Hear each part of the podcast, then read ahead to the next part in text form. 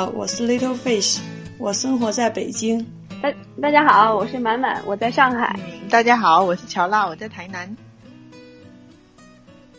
好，啊，今今天我们来聊什么呢？上次我们说我们要聊一下那个关于二胎的问题，对吧？对。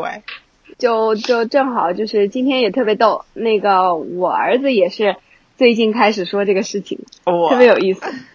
对，然后他那天说，等他再大一点。哎，妈妈再给我生一个弟弟或者是妹妹，然后他还在想他给他起什么名字，太搞笑了。我儿子也是，他不是前段时间讲说他想要一个妹妹嘛，然后像我妈他们就问他说：“你的妹妹怎么还没有来呢？”然后他就会说：“ 因为我还没有给他想到名字。”所以他就还没有来，太可爱了吧？我们的情况还也也挺有意思，就是因为我们毛毛是那个双胎之一啊，就是他在我怀孕七周的时候应该是双胞胎，然后就有百分之三十的这种会成为双胎之一，就是有一个会自然的消失。有时候有一次就告诉了他这个事情，就是他是一个双胎之一的孩子。然后他听起来还觉得蛮悲伤的，然后就说：“那妈妈什么时候再给我生一个妹妹？”我说：“那那个生妹妹之后很难照顾呀。”然后他说：“他来照顾。”哎呦，对，觉得女孩肯定是真的是会会有这样子。但但是我儿子他也会说，他就说那个如果那个妹妹来了，然后晚上我就跟他讲说，妹妹半夜会哭，会吵到你睡觉什么之类的。他说没有关系，我会帮他泡牛奶，然后泡了牛奶之后，他如果半夜起来哭的话，我就抱着他，然后给他喂牛奶喝。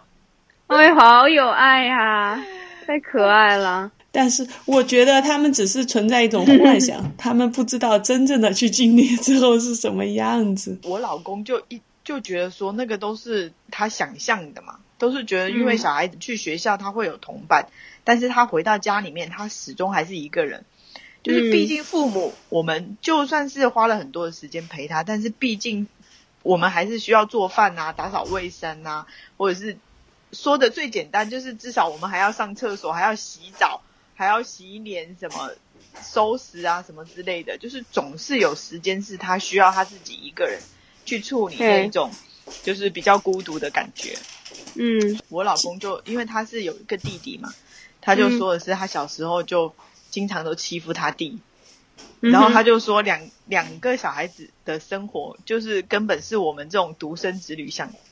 比较想象不到的。我们都觉得说好像有个兄弟姐妹会比较好，但是他就觉得说，就是小时候的其实刺激、刺激和内心的伤害，其实还是蛮大的。对的呀，我觉得这个就是完全。我最近有看过一篇文章，嗯，就是写的，他就是说。家里的老大一般都比较倔强，因为家里总是有一个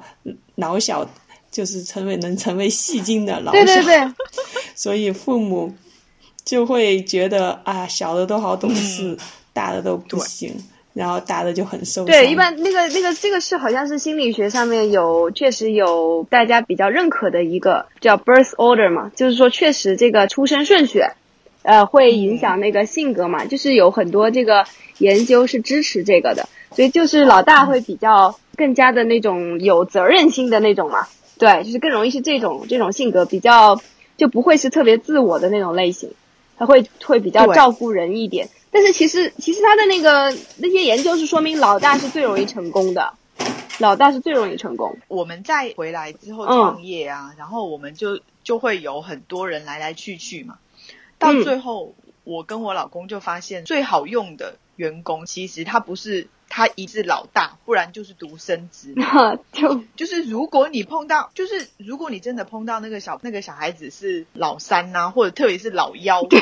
这种最小的，他是真的很难用。他那种依赖性，就是那种自发性，真的是非常的低。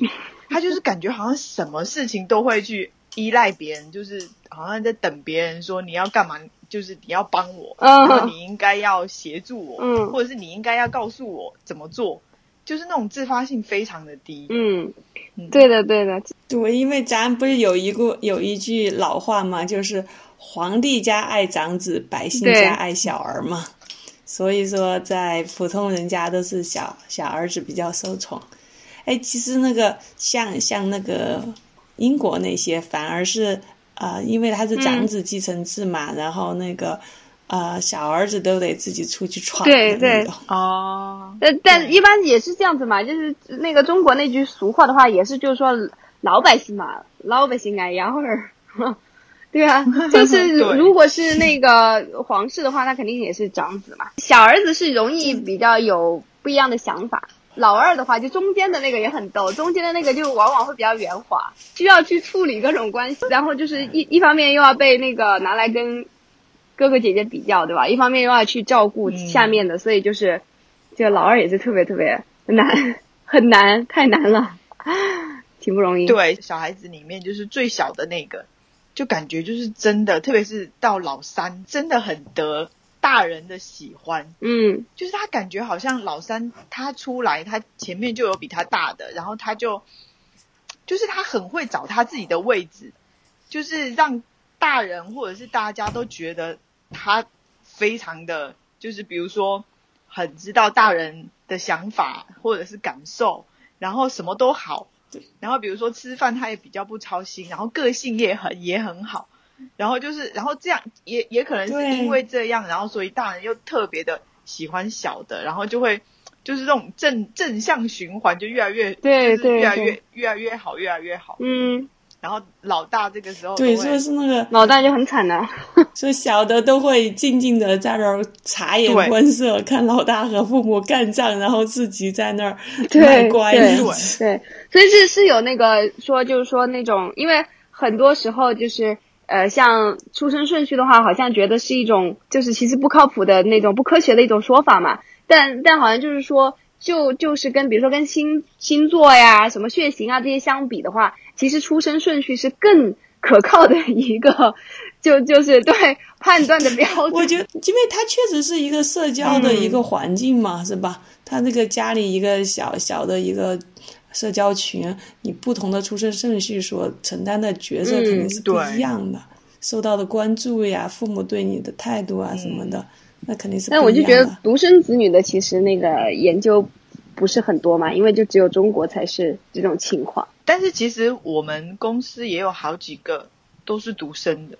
就是都是独生子女。嗯然后我们也觉得蛮奇妙的，但是最后就是真的发现独生子女他的那种自理能力，或者是说学习力，或者是说那种就是奋发向上、只靠自己的嗯那一种，就是真的比较强。嗯对，以前有说，就是说咱们这种咱们这代独生子女，就是家里宠的比较厉害，嗯因为就只有一个嘛。以前老觉得我们八零后都是垮掉的一代那样子，然后实际上我觉得，反而你说到我们这个年龄开始挑家大梁了之后，真的我们处理各种事情的能力还是蛮强的，因为你没有什么对依靠了呀。你看接下来还是两个小孩照照顾四个大人的时候，啊，真的是完全没有什么。对啊嗯，对啊，就是所以这就很你需要很强的这个规划能力，怎么安顿好这些家里老人的各种事情，然后自己的事业，然后小孩子。前几天我看一个新闻嘛，就是就是，当然它是一篇文章里面就是列举了很多呃一一些案例嘛，其实都很悲剧的吧，就是那种呃老人就是死在家里面很久，就孩子才发现的那种哈，就是 都是什么呢？都往往都是其实好几个子女，哎，对对，对对对对对，就是这种很很很悲哀的，然后就是，而且往往事业有成啊，然后家庭幸福，然后就，但是他他可能就是没有谁也没有选择说跟父母住在一块儿，然后就导致这个情况。嗯，对你讲到这个事情啊，因为我之前我爸他们就是他们几个好几个朋友就是合买了一一栋房子嘛，然后他那个房子就是在我们家那边出租，他出租房里面就真的有一个大概也就五六十岁吧，然后他还有三个儿子，嗯，但是他真的就是有一天就是突然在他的房子里面死掉了。天呐，而且他是那种是他还在烫脚，他还在洗脚，然后他可能是突然就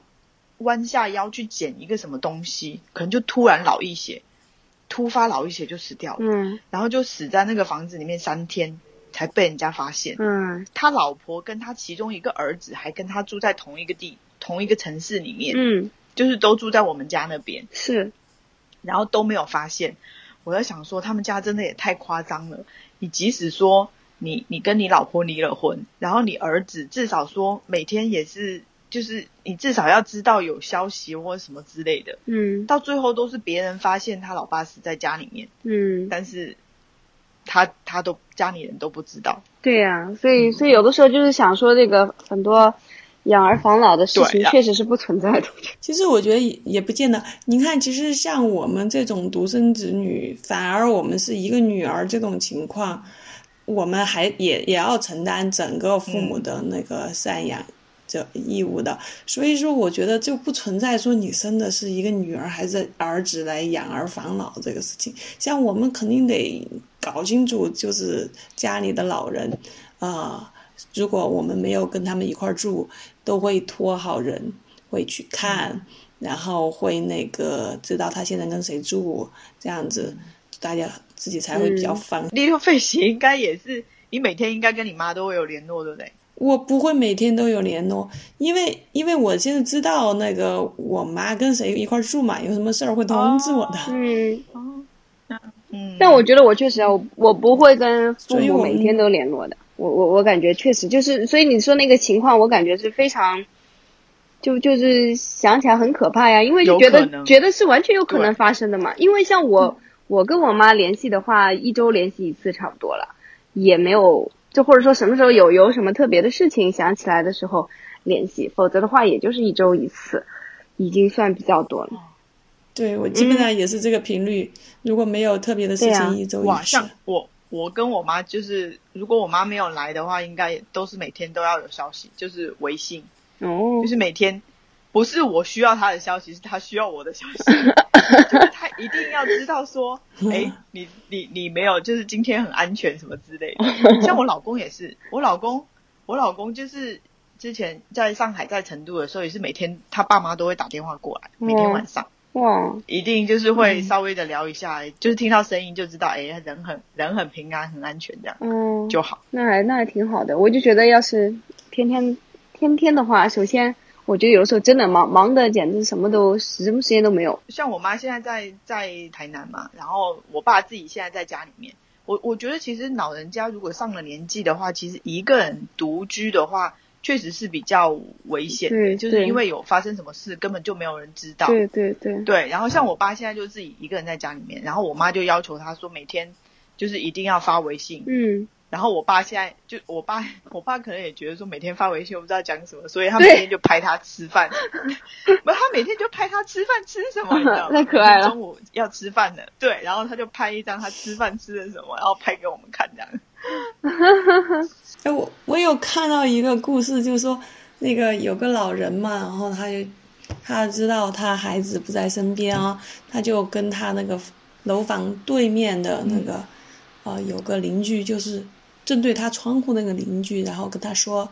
我每天早晨几点钟起床，会把那个窗帘拉开，晚上几点钟回来、会把窗帘关上，把灯打开。然后，如果有一天你发现我没有做这个动作，你赶紧过来看一下。然后他就是平时基本上就会呃从自己退休金里面嗯拿很多钱买礼物嗯送给这家人这样子。他基本上就是说把这种呃守望交给了那个嗯对面的那个邻居。嗯，对我其实我觉得将来有很多人要想很多办法去解决这个问题。其实我我我就觉得现在好像很需要那一种就是比较好一点的养老的中心。哎呀，现我觉得这种其实现现在这个问题其实很场才对。现在这个问题很很严重的，其实，而且其实你那个中心的那一些呃，就是说硬件的设施都不是最大的一个限制的因素，最大的一个限制因素就是人的问题，就是护工啊啊、他们这个工作其实需要有极高的那种同理心、这种责任感，然后他们工资又绝对不会高。所以这是一个本质的一个矛盾呀，就有点像是乡村教师这种感觉，对吧？所以说你你要不给人家提升待遇，你根本就找不到高素质的人去嘛，对吧？那你怎么保证那个？对啊，嗯而且老人在那个护工的面前，又实际上是一个弱势群体嘛。你没有什么能力去对呀、反抗对呀、它就很容易出现一些那个虐待的情况的。其实就是我觉得是那种环境嘛，对吧？那种环境有的时候嗯就是就是，其实某种意义上说，如果他他的那个人格不是那么健全，然后他会觉得就给了他一个绝对的权利，对吧？那这很容易出现问题。对，这个其实跟脱音很像。对，你看我们现在家长把孩子都当这么重视，然后有些幼儿园老师还敢虐待孩子，就还家长已经这么敏感了，都还敢虐待孩子。其实说实话，那个子女对待老人。应该没有对自己的孩子那么上心，每天去关注他吃了什么，然后每天有没有开心，这种、还做不到这种程度。所以对，这个真的是，嗯，我就真的也是我们这一代人接下来要面对的很很严重的问题。就我觉得可能就只有那种像我之前看到过的，呃，几个好朋友一起去租一栋房子，对吧？大家住一起，嗯。对，对，对，还有还有就是那个，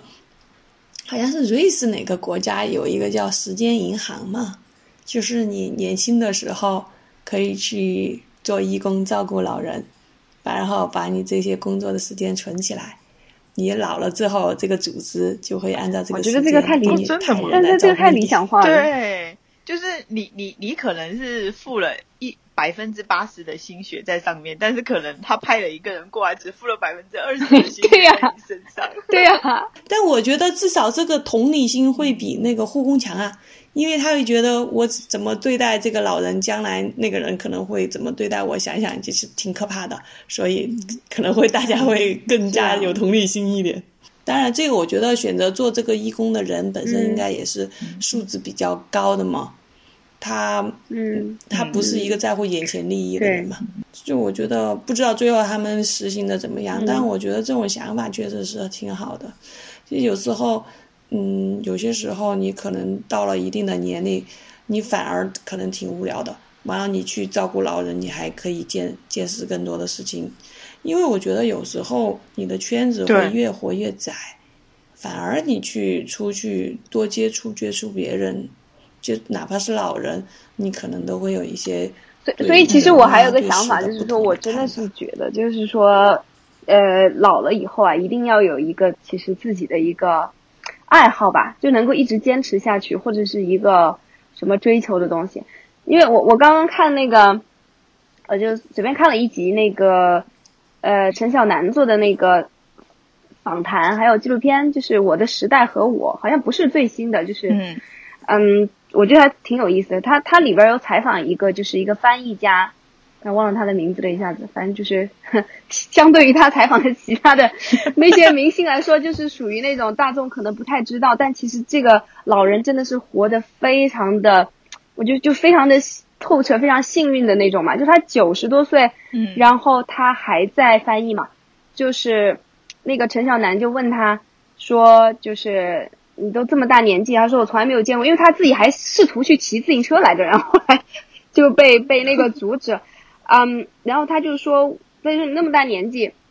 然后你你你是怎么样子，对吧？为什么还要想要去尝尝试这些事情？然后他就说我其实没有想过我有多少岁，他说我的我的想法就是每天我把我的那个两千字的翻译完成，我的日子的区别只有我完成了与没有完成，我不知道没有完成对，我不知道我有多少岁，我也不会去关心这个问题。哦，我就觉得 太幸福了，就是就是真的这个，呃，我感觉就他就绝对不会出现说老了以后没有没有事情干、无聊或者是非常非常寂寞什么的。我感觉只要他有他的这个毕生的一个事业为伴，对吧？就就就就觉得特别幸福，而且他也没有什么太大的病症，就是让他完全卧床不起什么的，我就觉得就很幸福。我我们那个我们专业领域啊，就是有一个老专家，是我们这个领域的泰斗级人物，就是有一次过来跟我们讲课嘛，早就退休了，八十多岁了。哎呀，但是我觉得那个状态真的跟我平时见到的八十多岁的老人完全不一样，因为他还能够非常思维敏捷的跟我们讲课，包括我们提的问题，包括那课上还要教我们一些很很很复杂的计算，然后思维很清晰那种，我们都对呀、跟不上的那种，所以我就觉得到了八十多岁。那种状态真的是，你就不会觉得是一个行将末半截入土的人，你就觉得简直还焕发着生机那样子。然后那个，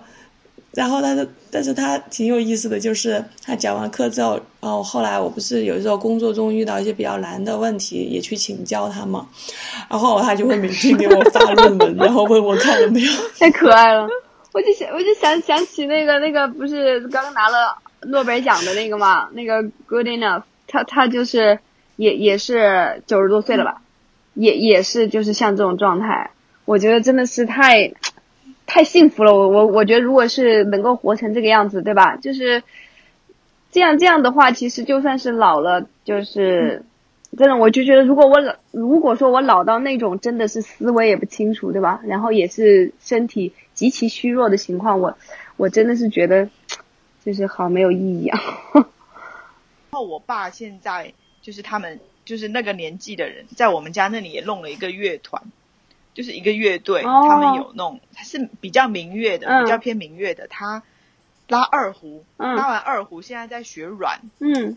在学中软，嗯然后学了中软，他现在在弹一个那种，就是他上一次到台湾来，然后别人送了他一把这边的琴，然后他现在回去又自己在弹，然后他们的乐队现在十几二十个人，然后有唱歌的，有跳舞的，然后有那个什么的，然后经常就会有很多地方啊，或者是政府或者是乡下就会请他们去演出这样，对啊、蛮好的。然后每天真的每天超级忙的，然后叫他说问他要不要来玩，他也不要。嗯，他就说他那个不好请假，这样，就是他们每天都会排练啊 什么之类的。我这样就挺好的呀。我觉得就这样子，其实你就不会老。我觉得就是不能，就是像像那个翻译家说的一样，就是你不要去想你有多少岁，对吧？你每天该干啥你干干啥。嗯，就关注，对对对对，就是关注自己的生活。对，嗯就是，嗯，所以所以这个这个有没有二胎也没有关系，嗯，像 强行像拉回。我，老公其实，呃，对我我老公其实因为他是老大嘛，嗯。他就觉得说，其实生几个小孩子跟老人是不是最后有人送终或者是养老，他说其实关系真的不大。是啊，就是。真的关系真的不大。你像如果小孩子都在外面的话，其实对你，你生十个其实也都没有用，就是。都没有人回来的话，就是的呀，嗯，其实你说，咱们现在对于咱们自己的孩子是吧，也是精心的培养，希望他那个将来有机会说做得更好，自己能够选择留在国内也好，出国也好，是吧？希望他能够按照他的想法去生活，但实际上就是这样子的。嗯，他做的越好的话，可能想法越多的话，留在你身边的可能性对啊越，小。但我觉，所以我觉得真的就是要要开始修炼这种心态嘛，对吧？我觉得真养到十八岁的话，就是他自己的事情，对吧？也不要指望着他去依靠他，也也也不需要他多么要要怎么尽孝什么的。我觉得就就只是说这个其实对于家长来说是提出更高的要求，你得确保你有足够的经济实力各方面自己独立支撑。对，而且我觉得要身体健康。